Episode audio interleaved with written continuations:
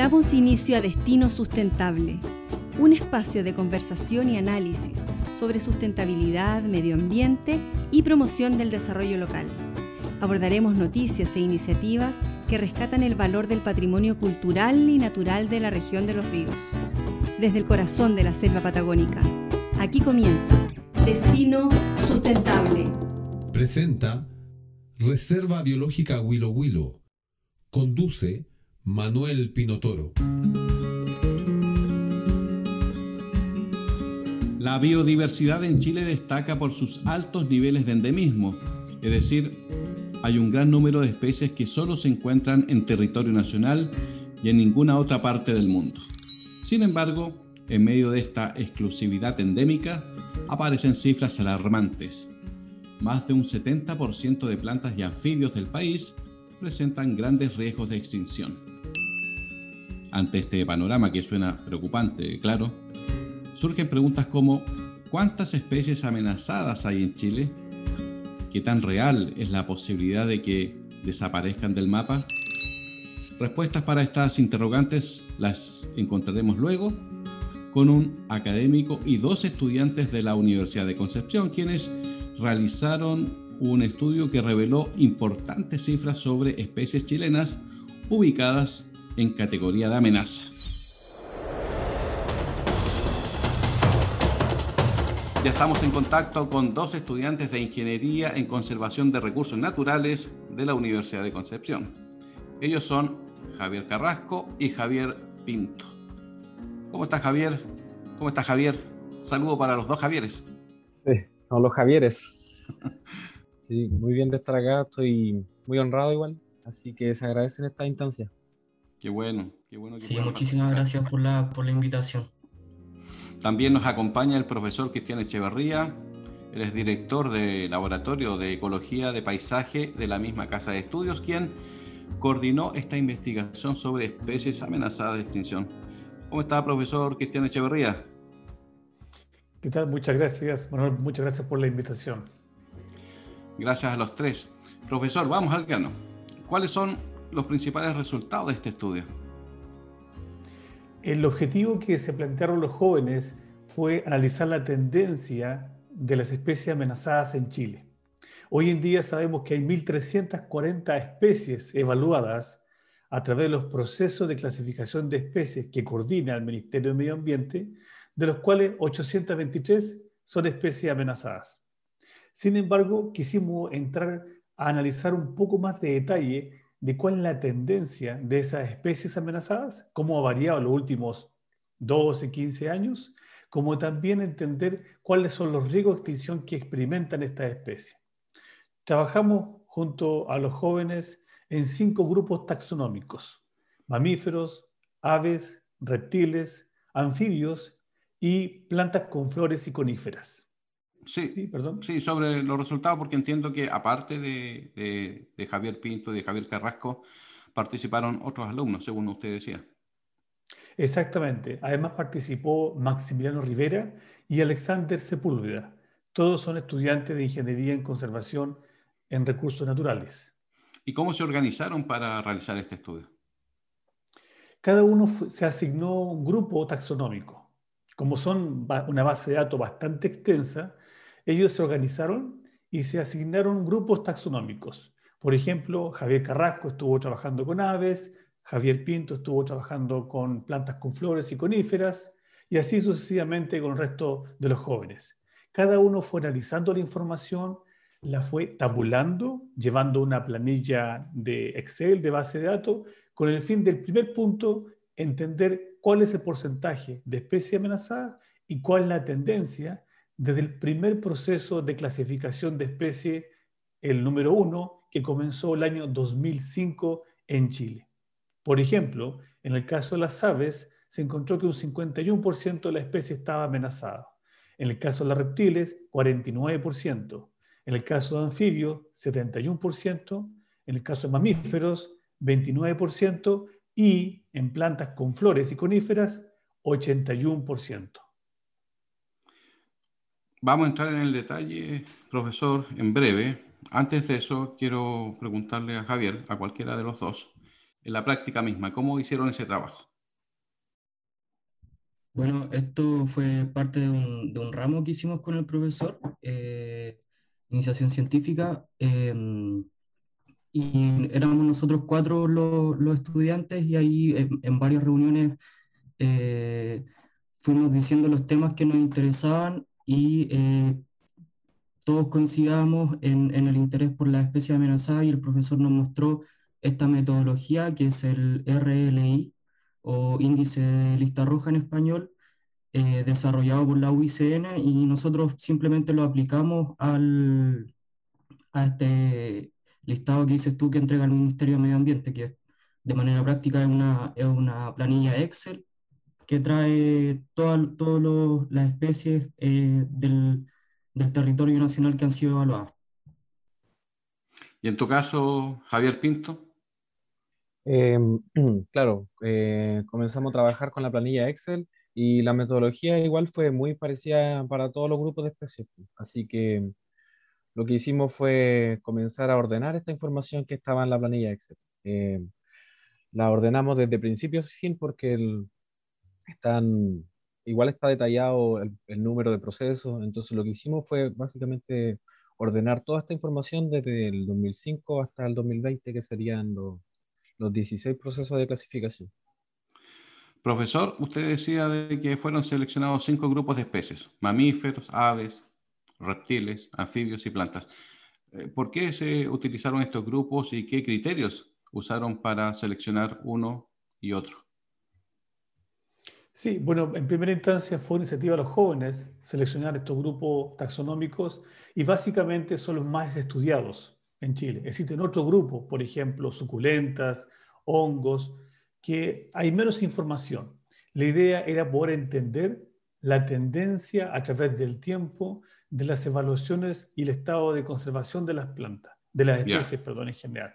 Entonces, estos grupos permitían hacer una buena evaluación temporal de lo que pasaba en Chile con respecto a las especies evaluadas. Entiendo. Y respecto de los detalles que usted lo mencionaba hace un ratito, de esta revisión, según entiendo, se pudo detectar que, lo decía usted, un 81% de las especies de las plantas con flores y corníferas nativas se encuentran bajo una categoría de amenaza, mientras que en el caso de los anfibios, de un total de 62 especies evaluadas, un 70,97 se encuentran en alguna categoría de amenaza. Esas categorías, ¿cómo, cómo se, se pueden visualizar? ¿Cómo se presentan frente al ojo de una persona que no conoce eh, de cómo viven las especies que ustedes evaluaron? Primero hay que entender en qué consiste o qué quiere decir una especie amenazada. Desde el 2010, Chile adoptó la clasificación de la UICN, la Unión Internacional para la Conservación de Naturaleza, en el Reglamento de Clasificación de Especies de Chile. Esto significa que se usa la versión 3.1 de la UICN, en la cual dice que una especie amenazada es cuando es una especie categorizada como vulnerable, en peligro o en peligro crítico. Para que quede como una especie amenazada es porque ha cumplido ciertos criterios ¿Y ¿Cuáles son esos? Veces, los criterios de clasificación. Claro. Son cinco criterios de clasificación. El primero de ellos es que tiene que haber, haberse observado, sospechado o inferido o estimado una reducción del tamaño poblacional de la especie que se está analizando. El segundo criterio es la distribución geográfica, el rango geográfico de la especie.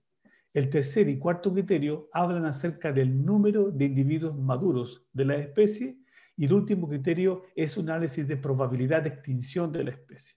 En Chile, lo que más se acostumbra utilizar es el criterio A, B, C y D, esos son los, las letras oficiales. ¿Por qué? Porque tiene mayor información disponible. Entonces, una especie puede quedar amenazada por la reducción poblacional en los últimos 10 años o tres generaciones, o puede quedar como especie amenazada porque tiene una distribución en Chile muy restringida.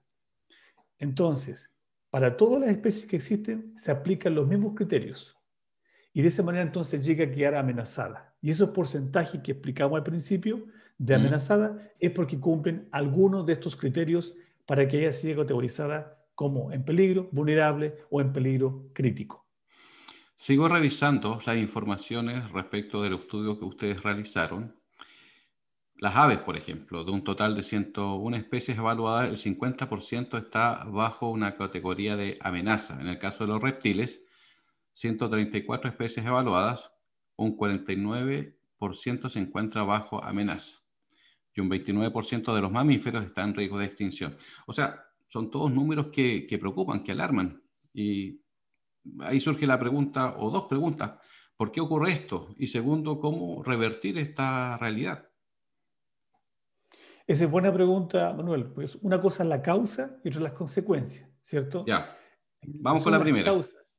con las causas. La mayoría, la mayoría de los procesos de degradación o destrucción de hábitat que ha tenido en Chile ha sido básicamente por el cambio de uso del suelo, asociado, por ejemplo, a expansión agrícola, expansión urbana, expansión forestal, incendios, entre los principales.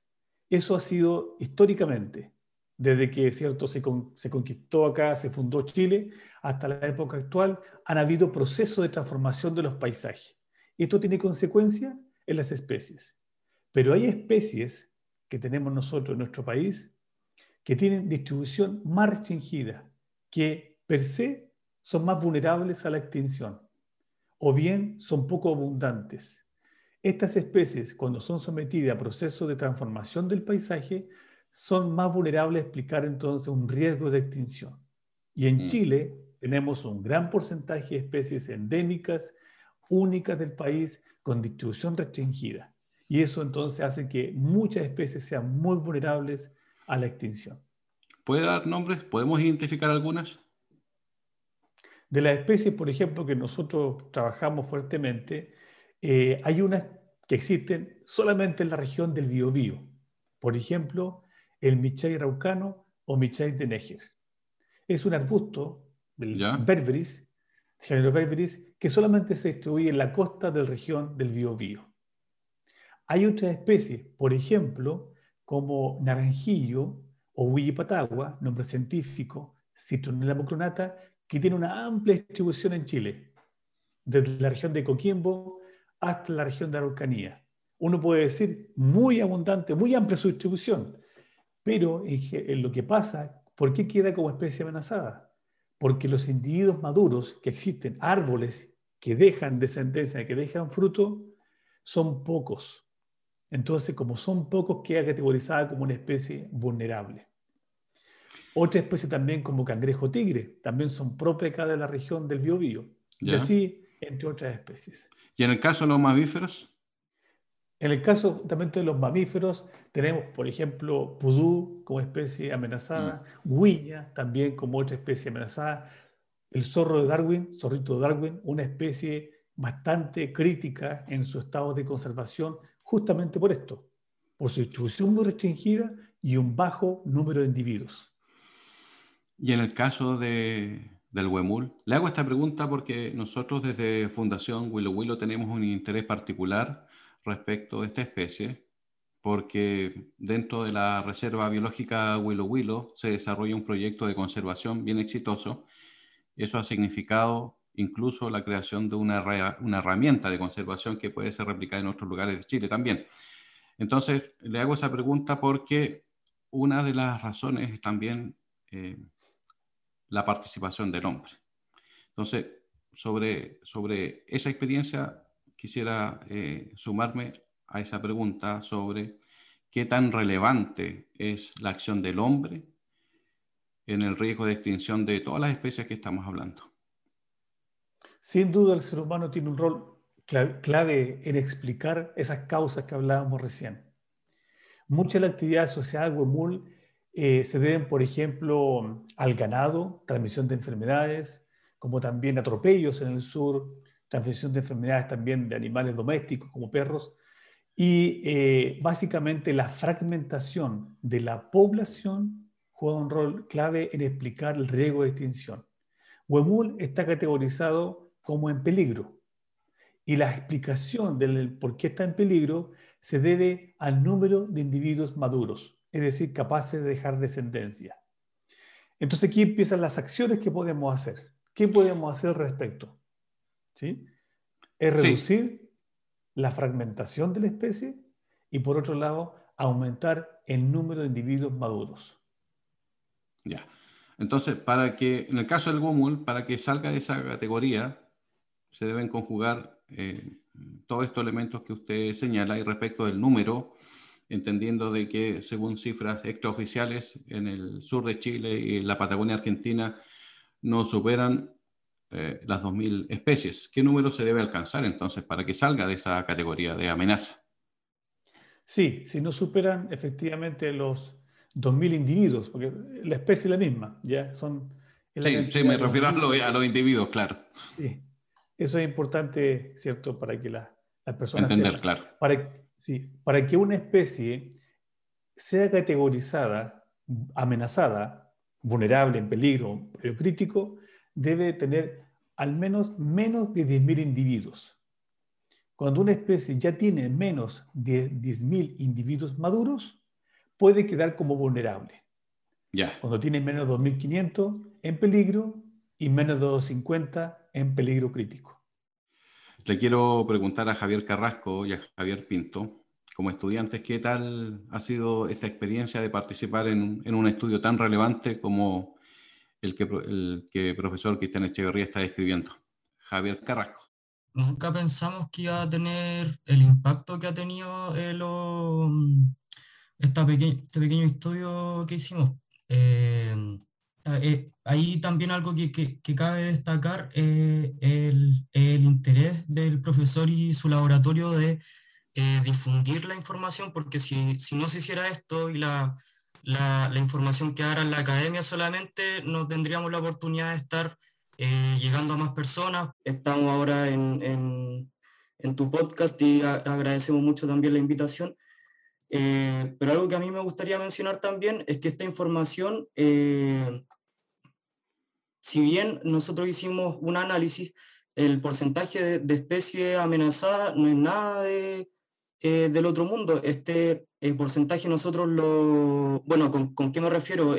si, es del otro mundo, yo creo las cifras que, están, pero eh, la información que sale aquí está disponible en el Ministerio de Medio Ambiente para que cualquier persona pueda descargarla. Y de hecho, si a alguien le interesa, lo invito a que se metan a la página del Ministerio de Medio Ambiente, a, la última, eh, al último RCE, que es el 16, que es el Reglamento de Clasificación de Especies, y descargue y pueda revisar, no sé, una, una especie que, que, a mí me interesa, por ejemplo, el huemul, y veo en qué categoría está, no sé, en el RC4, en qué categoría está ahora.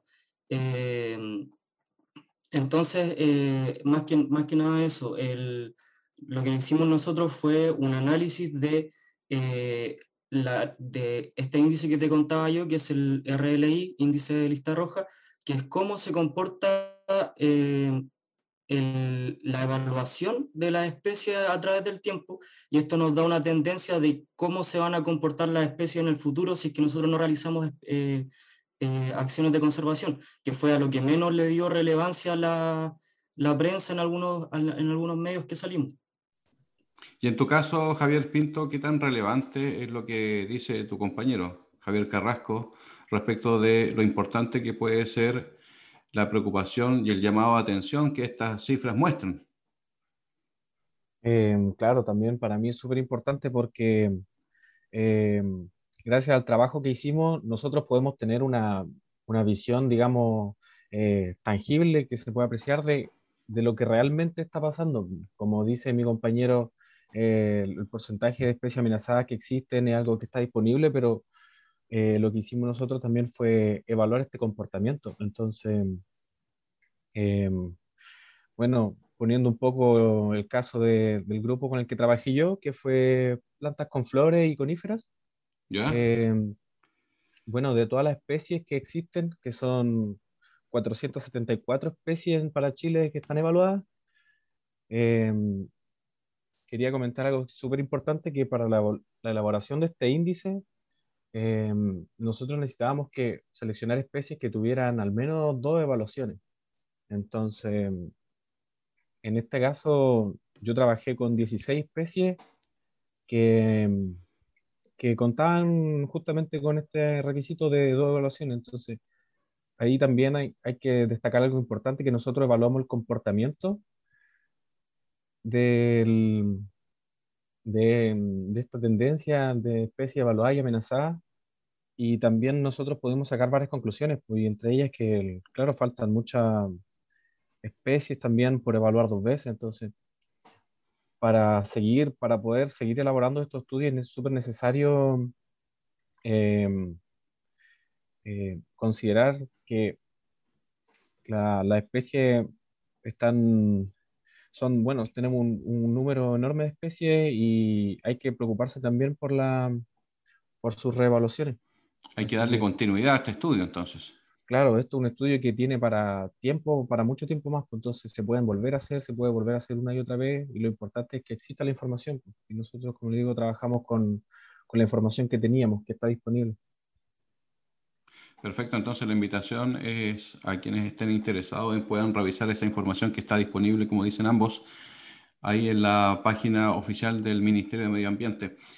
Yo, antes de seguir conversando con ustedes, los quiero invitar a que escuchemos eh, música. Hagamos una pausa musical y escuchemos a un tocayo de ustedes, Javier Gormaz. Él es profesor de música, artista, compositor, cuequero también. Y mientras preparamos la segunda parte de la conversación, vamos a escuchar ahora a Javier Gormaz.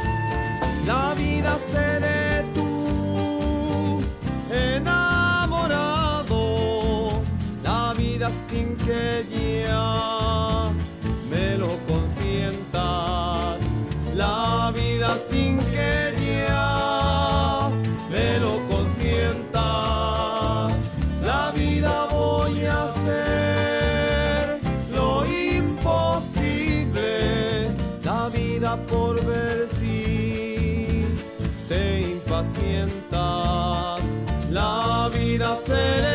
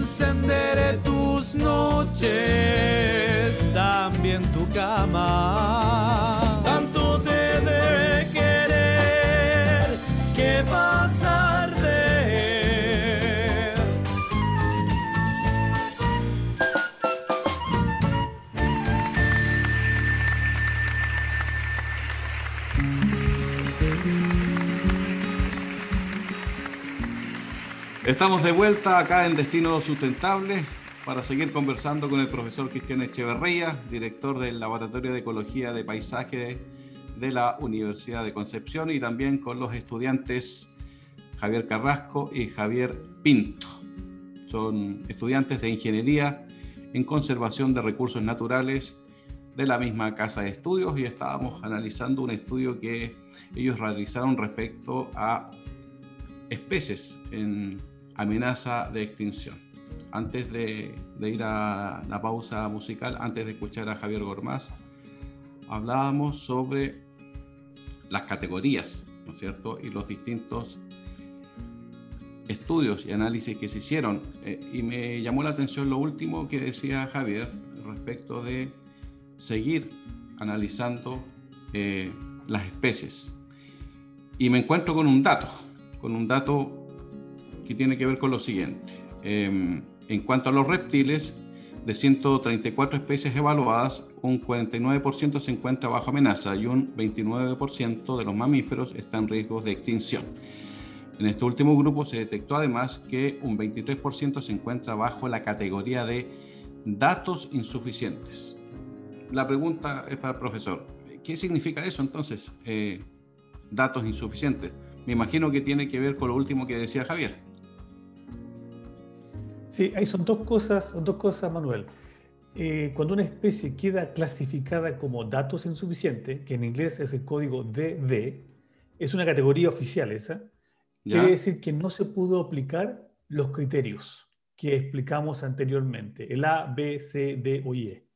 Entonces, cuando no hay información suficiente acerca de la reducción de la población, distribución geográfica, número de individuos maduros, etc., no se puede entonces evaluar la especie pero si la especie está descrita y se queda categorizada como DD. Entonces es importante saber cuánto porcentaje, cuántas especies están quedando como DD y cuánto nos falta como país para poder resolver entonces esa brecha de información. Y lo otro, el segundo punto que hablan justamente los jóvenes antes del receso, es respecto al índice de lista roja. Chile y otros países cuentan con la lista roja. Muy bien, excelente. Pero este índice de lista roja, que a nivel global se calcula todos los años, Chile no lo tiene calculado. Pero para poder calcularlo se requieren al menos dos evaluaciones para una especie. Y de las 1.300 especies que tenemos evaluadas nosotros actualmente eh, en Chile, 1.340 especies, en el caso de plantas y en el caso de eh, aves, que fue el otro grupo que se analizó, teníamos solamente 16 especies y 6 especies respectivamente para calcular este índice de lista roja. ¿Y qué fue lo crítico? Que de las 16 especies de plantas con flor y coníferas que teníamos 12 evaluaciones, nos dimos cuenta de la tendencia negativa de este índice.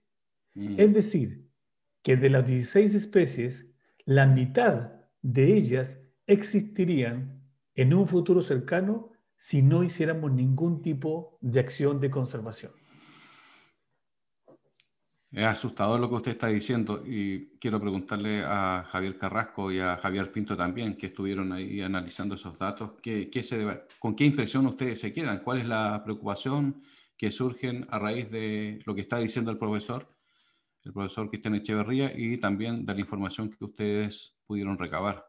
¿Cómo surge eh, ¿Qué, preocupación surge y qué piensan respecto de revertir esta, este cuadro?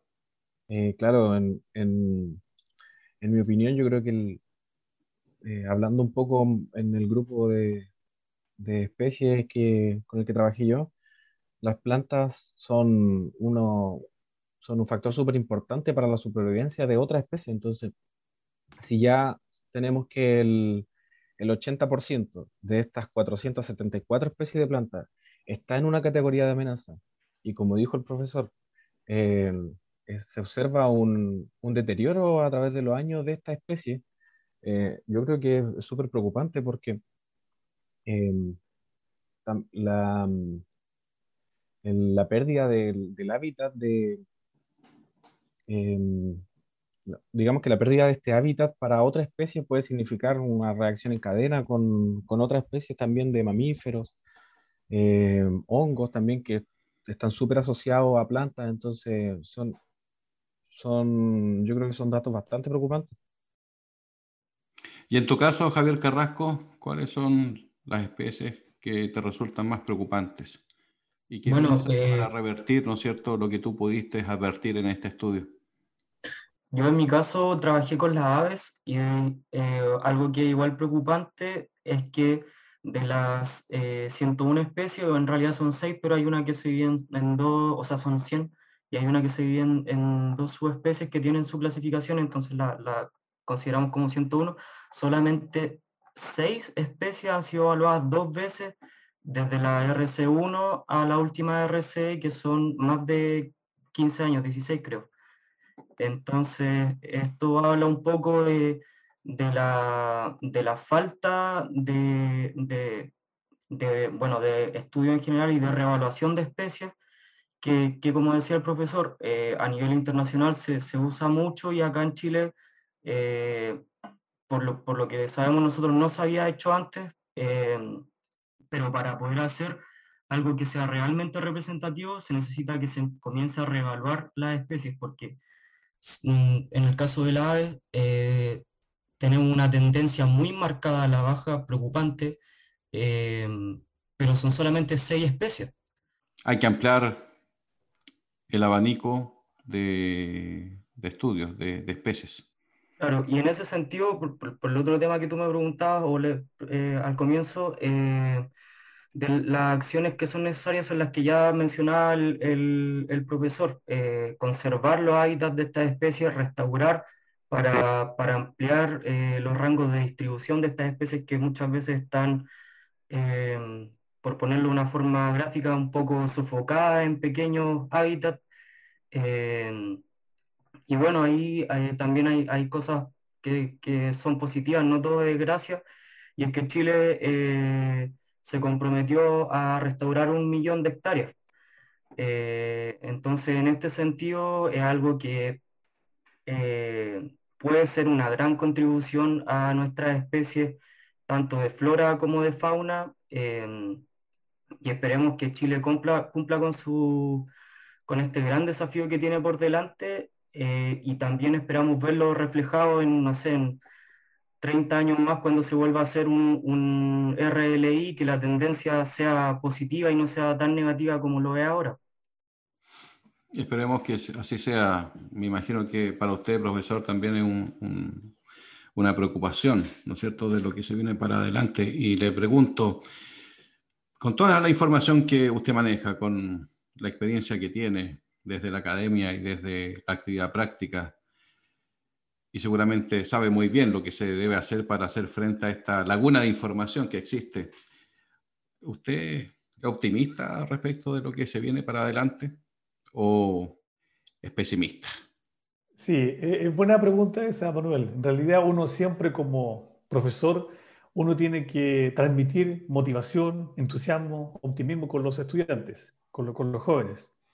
Y en realidad también lo mismo debe hacer uno con la sociedad, con quienes escuchan esta grabación, de la importancia que tiene todas las personas, profesionales, no profesionales, del área de las ciencias naturales o de las ciencias sociales, de todas las áreas, en poder contribuir a poder reducir los riesgos de extinción.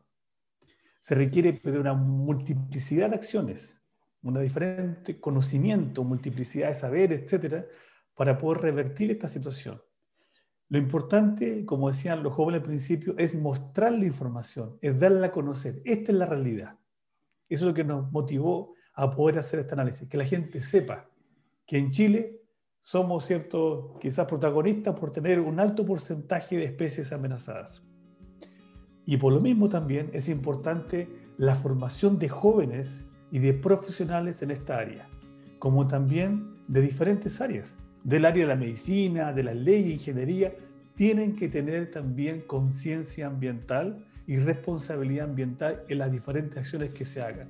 No solamente la gente que trabaja directamente con naturaleza, todos tienen que tener un conocimiento acerca de qué medidas se pueden hacer para detener y para revertir la situación. Hoy en día es clave el rol de los servicios públicos, de la capacitación que podemos nosotros hacer también hacia ellos. Estamos haciendo capacitación, hay que atacarlo por diferentes frentes. Una, una forma es este índice de lista roja o la tendencia a las especies amenazadas, pero se requiere una cantidad diferente de acciones. Yo creo que hemos hecho varias cosas nosotros desde el Laboratorio de Ecología y Paisaje que nos despiertan y que nos motivan a continuar. Mm. Sí hemos estado restaurando hábitats, restaurando ecosistemas y sí vemos que es posible. Profesor Cristian Echaverría, Javier Carrasco y Javier Pinto, a los tres, muchas gracias por la entrevista. Muchas gracias Muchas por la gracias a ti. Manuel. Sí. Sí, muchas gracias. Llega a su fin la presente edición de Destino Sustentable, un espacio de conversación y análisis sobre sustentabilidad, medio ambiente y promoción del desarrollo local. Nos encontramos pronto desde el corazón de la selva patagónica en un nuevo capítulo de Destino